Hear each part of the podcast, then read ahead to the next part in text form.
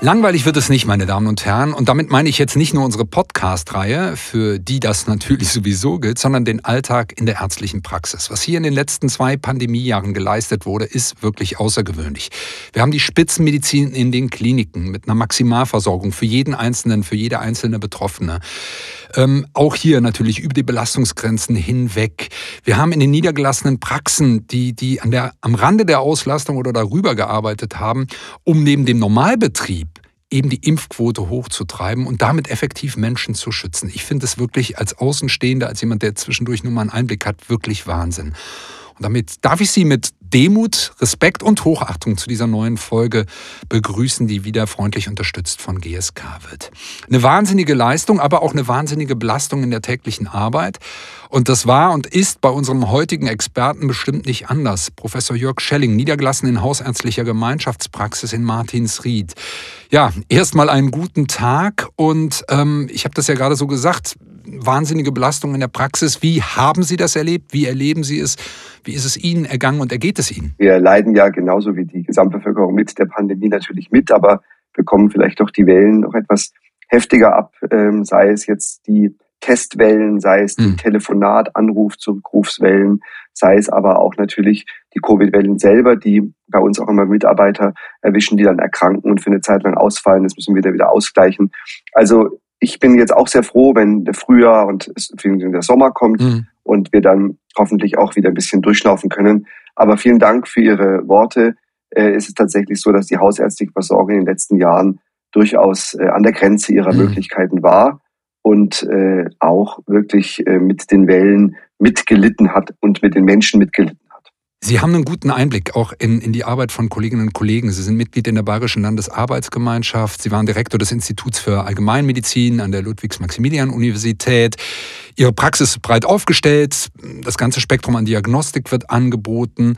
Ähm, und mit diesem Hintergrundwissen, deshalb habe ich das jetzt mal erwähnt, weil Sie eben ja doch dann vielleicht auch mitkriegen, was bei Kolleginnen und Kollegen so passiert. Ähm, für Sie persönlich ist Impfen, das kann ich glaube ich so sagen, als Prävention ja immer schon gelebt in der Praxis und selbstverständlich. Wie nehmen Sie das denn bei den Kolleginnen und Kollegen wahr in den anderen Praxen? Sie haben die Belastung gerade gekennzeichnet. Ist das denn so, dass, dass das jetzt eben für alle galt? Haben andere umgedacht und, und nehmen Impfen als, als wichtiger wahr? Wie ist da Ihre Subjektive? Ich denke, das ist ein, ein, ein wirklich ein buntes und gemischtes Bild. Es gibt ähm, Kollegen, die sind natürlich jetzt auch, äh, die können das Wort Impfen bald nicht mehr hören. Die ja haben sich da auch durchaus ein bisschen verrannt. Die haben auch durchaus einfach da die Praxen massiv umgestellt, haben durchaus auch die Regelversorgung vernachlässigen müssen und sind jetzt, glaube ich, vom Thema Impfen erstmal genervt. Also da gibt es viele, die sagen, ich will jetzt erstmal ein paar Wochen oder Monate nichts vom Impfen hören. Also mhm. da zieht die Covid-Impfung die anderen Impfungen mit runter. Mhm. Und das ist natürlich ein Problem. Ich überlebe aber auch andere Praxen, die jetzt ganz klar sagen, Mensch, jetzt haben wir uns dahin getraut in den letzten Monaten und das haben wir eigentlich ganz gut gemacht und die MFAs haben es auch gut gemacht und wir haben das Management gut hinbekommen mhm. und Impfen macht doch Spaß und die Menschen haben auch nach anderen Impfungen gefragt und ich konnte vielleicht da nicht jede Frage immer beantworten. Jetzt, da möchte ich mich jetzt mehr damit beschäftigen. Also ich erlebe schon, dass grundsätzlich dass das Wissen und die Bereitschaft gestiegen sind. Und ich hoffe, dass wir jetzt was von diesem positiven Impfschub aus der Pandemie mhm. rausnehmen können und am Ende des Tages dann auch die anderen Impfungen äh, mit bisschen mehr Wissen und Motivation und Sorgfalt und aber dann auch wieder Ruhe angehen können. Mhm. Also unterm Strich ist ein dickes Plus, aber klar ist, ähm, man darf jetzt die Praxen auch nicht überfordern und sagen, kaum ist die Covid-Impfung vorbei, müsst ihr jetzt noch äh, gleich zehn andere Impfungen machen. Ja. Da muss man jetzt auch ein bisschen behutsam vorgehen. Ja, dass wir, Sie haben es eben so schön gesagt, vielleicht äh, im Sommer mal ein bisschen durchatmen kommen. Dann, dann steht ja schon wieder der Herbst an und die Influenza. Ähm, aber äh, Sie haben das so wunderbar gerade dargestellt, dass es natürlich eine Herausforderung war, dass Praxen ihr Management umgestellt haben. Bei der einen hat es gut geklappt, bei der anderen weniger. Schauen wir doch mal in Ihre Praxis. Wie sind Sie denn konkret ähm, damit umgegangen mit diesen Herausforderungen? Nämlich, das haben Sie ja so wunderbar dargestellt, einerseits für die, die Corona-Maßnahmen da zu sein, hier die Impfquoten hochzutreiben, andererseits aber auch das Tagesgeschäft in Anführungsstrichen, die empfohlenen Impfungen bei der STIKO nicht aus dem Auge zu verlieren. Wie, wie haben Sie das gemacht mit Ihrem Team? Nun, erst einmal haben wir natürlich weiterhin versucht, ähm, wenn der Impfpass vorgelegt wurde, und ich, erfreulicherweise hat ja bei Covid jeder seinen Impfpass vorgelegt, dass wir tatsächlich den auch insgesamt versucht haben, in die Praxissoftware einzutragen, mhm. also auch die anderen Impfungen mal zu erfassen und zumindest mal den Status zu erfassen. Mhm.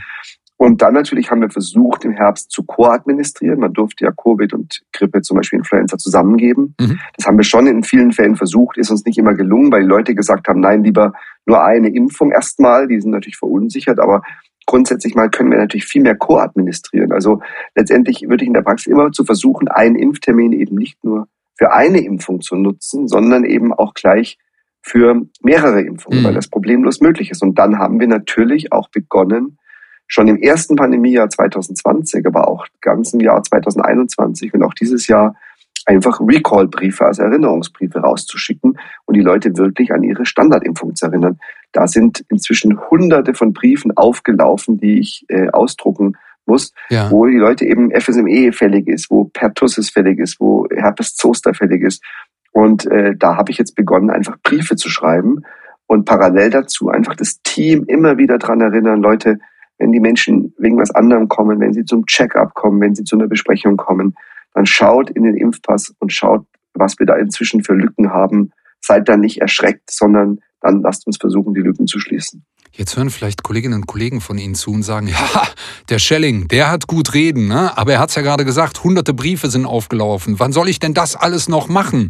Ähm, also das ist ja nun erstmal Mehrarbeit. Ähm, und Sie haben gesagt, in die Praxissoftware haben Sie es mit eingepflegt, also dass man auch wirklich mal erfasst, wie ist denn der Impfstatus bei den, bei den Patientinnen und Patienten. Gibt es sonst noch so Tipps oder, oder Dinge, die Sie den Kolleginnen und Kollegen mitgeben wollen, die jetzt sagen, ja, pff, das hört sich alles so gut an, aber ich krieg das, ich kann das nicht umsetzen? Nur, dass ich denke, die Chance im Rahmen der Covid-Impfung einfach den gelben Impfpass immer wieder in die Finger zu bekommen, den sollte man einfach nutzen. Und wenn man da auch nur eine Seite aufschlägt und mal sieht, was da vielleicht wirklich an groben Dingen fehlt, das kostet ein paar Sekunden. Dann natürlich würde ich weiterhin bei jedem neuen Patienten. Wir haben jetzt in der Pandemie ganz viele neue Patienten gewonnen. Menschen, die vorher noch nie geimpft worden sind oder lange nicht geimpft wurden, die jetzt in die Praxen gekommen sind, gesagt haben, kann ich bei euch meine Impfung bekommen? Und dann eben zu sagen, gut, ihr habt eure Covid-Impfung hier bekommen, aber es gibt noch ein paar andere Impfungen. Nutzen wir diesen, diese, diesen neuen Kontakt, dieses neue Kennenlernen auch, um hier vielleicht nochmal aktiv zu werden. Mhm. Und am Ende des Tages ganz, ganz wichtig, einfach die medizinischen Fachangestellten, die klar, die sind auch belastet, die sind auch genervt und geschafft, aber die einfach mit zu integrieren und sagen, hört zu, wir müssen die anderen Impfungen auch im Auge behalten, erinnert damit dran, und ihr wollt doch auch nicht immer nur Covid impfen, ihr Lieben. Lasst uns doch mal wieder was anderes machen. Freut euch doch mal wieder über eine schöne FSME oder eine Gürtelrose-Impfung. Also da kann man das Team hoffentlich auch mitnehmen. Und ganz ehrlich, die Patienten sind auch mal froh, wenn sie auch mal wieder gegen was anderes geimpft werden können und wenn sie einfach die Sicherheit haben, das ist A indiziert, also notwendig. Es geht auch jetzt, der Abstand stimmt, die Praxis mhm. kennt sich mhm. aus. Ich schlage das vor. Prävention und Impfungen sind immer ein positives Aushängeschild jeder Praxis, weil es eben Prävention ist, also die Krankheit verhindern. Und die Menschen haben begriffen, dass Atemwegsinfekte lebensgefährlich sein können mhm. mit Covid. Aber es gibt andere Atemwegsinfekte und andere überhaupt Infektionskrankheiten, die auch gefährlich sein können.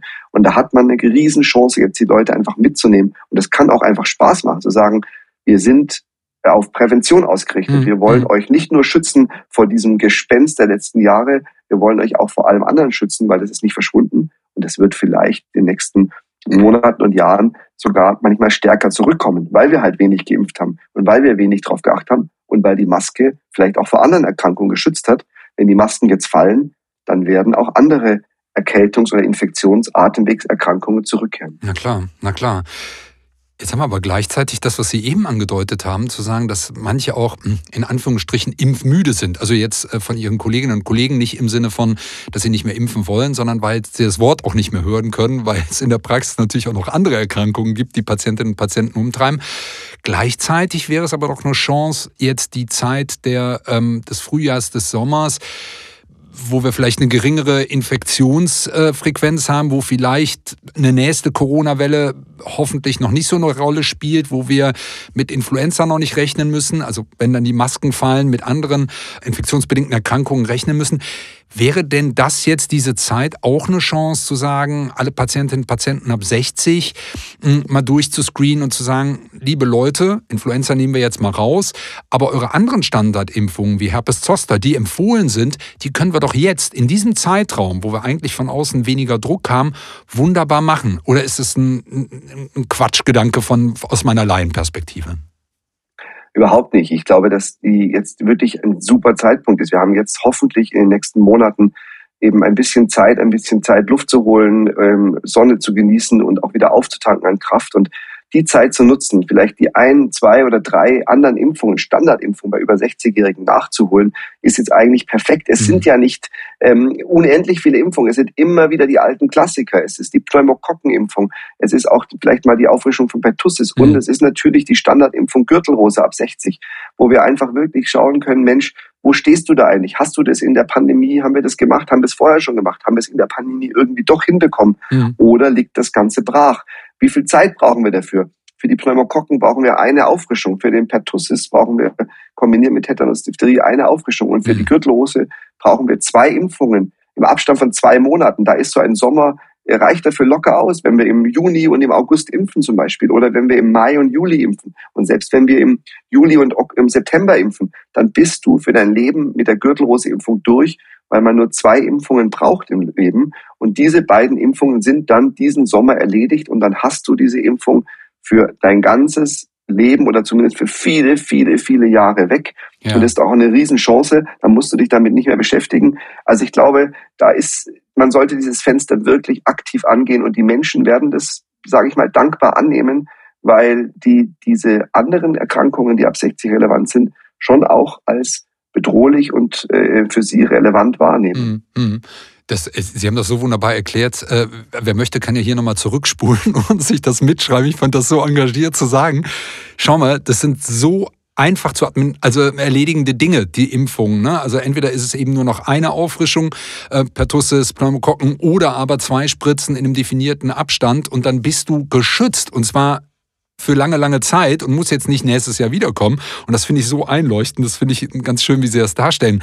Ähm, Gibt es da für Sie eine Priorisierung? Also würden Sie sagen, bei diesen dreien, wie Influenza nehmen wir jetzt aus, äh, Pneumokokken pertussis und Herpes zoster, da würden Sie was wichtiger stellen als das andere? Oder ist es, wie es eben jetzt gerade passt?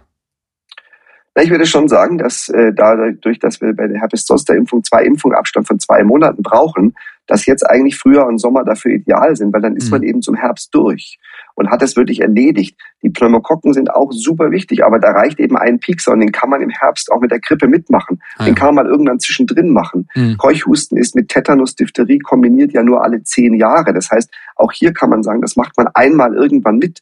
Aber für die Gürtelrose braucht man eben zwei Impfungen und die muss man ein bisschen planen und überlegen.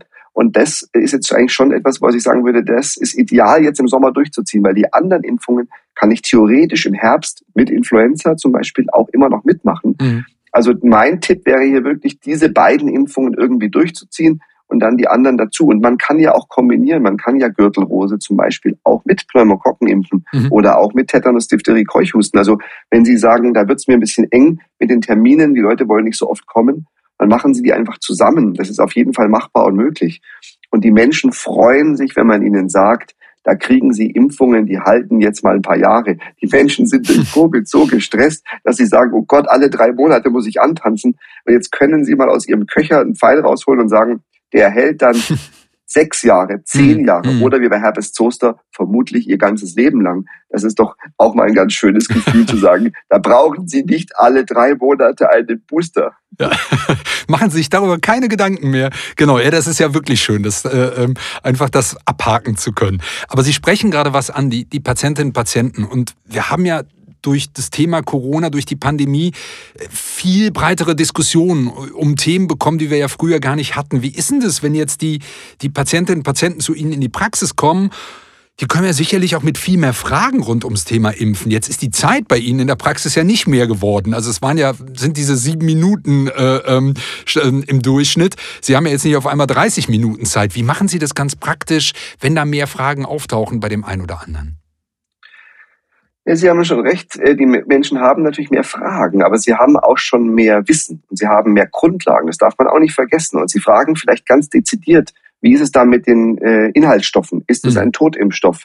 Ähm, wie oft muss ich den geben? Welche Nebenwirkungen sind zu erwarten? Wie lange wurde der untersucht in den Studien? Das sind Fragen, die wurden vorher nicht gestellt. Das ist ganz klar, weil die sind mhm. jetzt durch die ähm, Covid-Impfstoffe, wissen die Leute das. Die wissen, da gibt es Nebenwirkungen, da gibt es eine Wirksamkeit, da gibt es die Studiendauer und so weiter.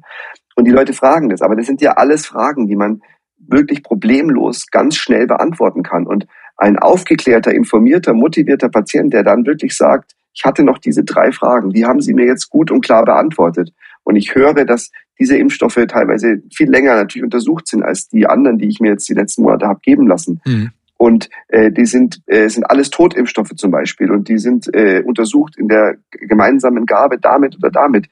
Da haben sie ja dann klare Antworten. Und wenn die Leute dann sagen, die Antworten habe ich jetzt und ich habe das Interesse an der Impfung, dann ist der Prozess eigentlich, würde ich sagen, und das ist vielleicht nicht in jedem Fall so, ich will jetzt auch nicht alles schönreden, aber in den vielen Fällen, glaube ich, wird der Prozess sogar einfacher werden, weil die Menschen mehr an Grundwissen mitbringen, weil sie mehr an grundsätzlicher Motivation mitbringen und weil sie viele Begrifflichkeiten schon kennen. Ich erlebe die Impfgespräche in der Praxis, nicht alle, aber teilweise als differenzierter, schöner und, und, und offener als vor der Pandemie, weil die Menschen auch mit einer anderen Motivation und einem anderen Grundwissen kommen. Davon können wir als Ärztinnen und Ärzte auch nur profitieren. Das müssen wir annehmen und uns darüber freuen, weil es eine tolle Sache, wenn das Ganze ein bisschen mehr auf Augenhöhe stattfindet. Und ich finde, dieser Aufgabe können wir uns guten Gewissen stellen.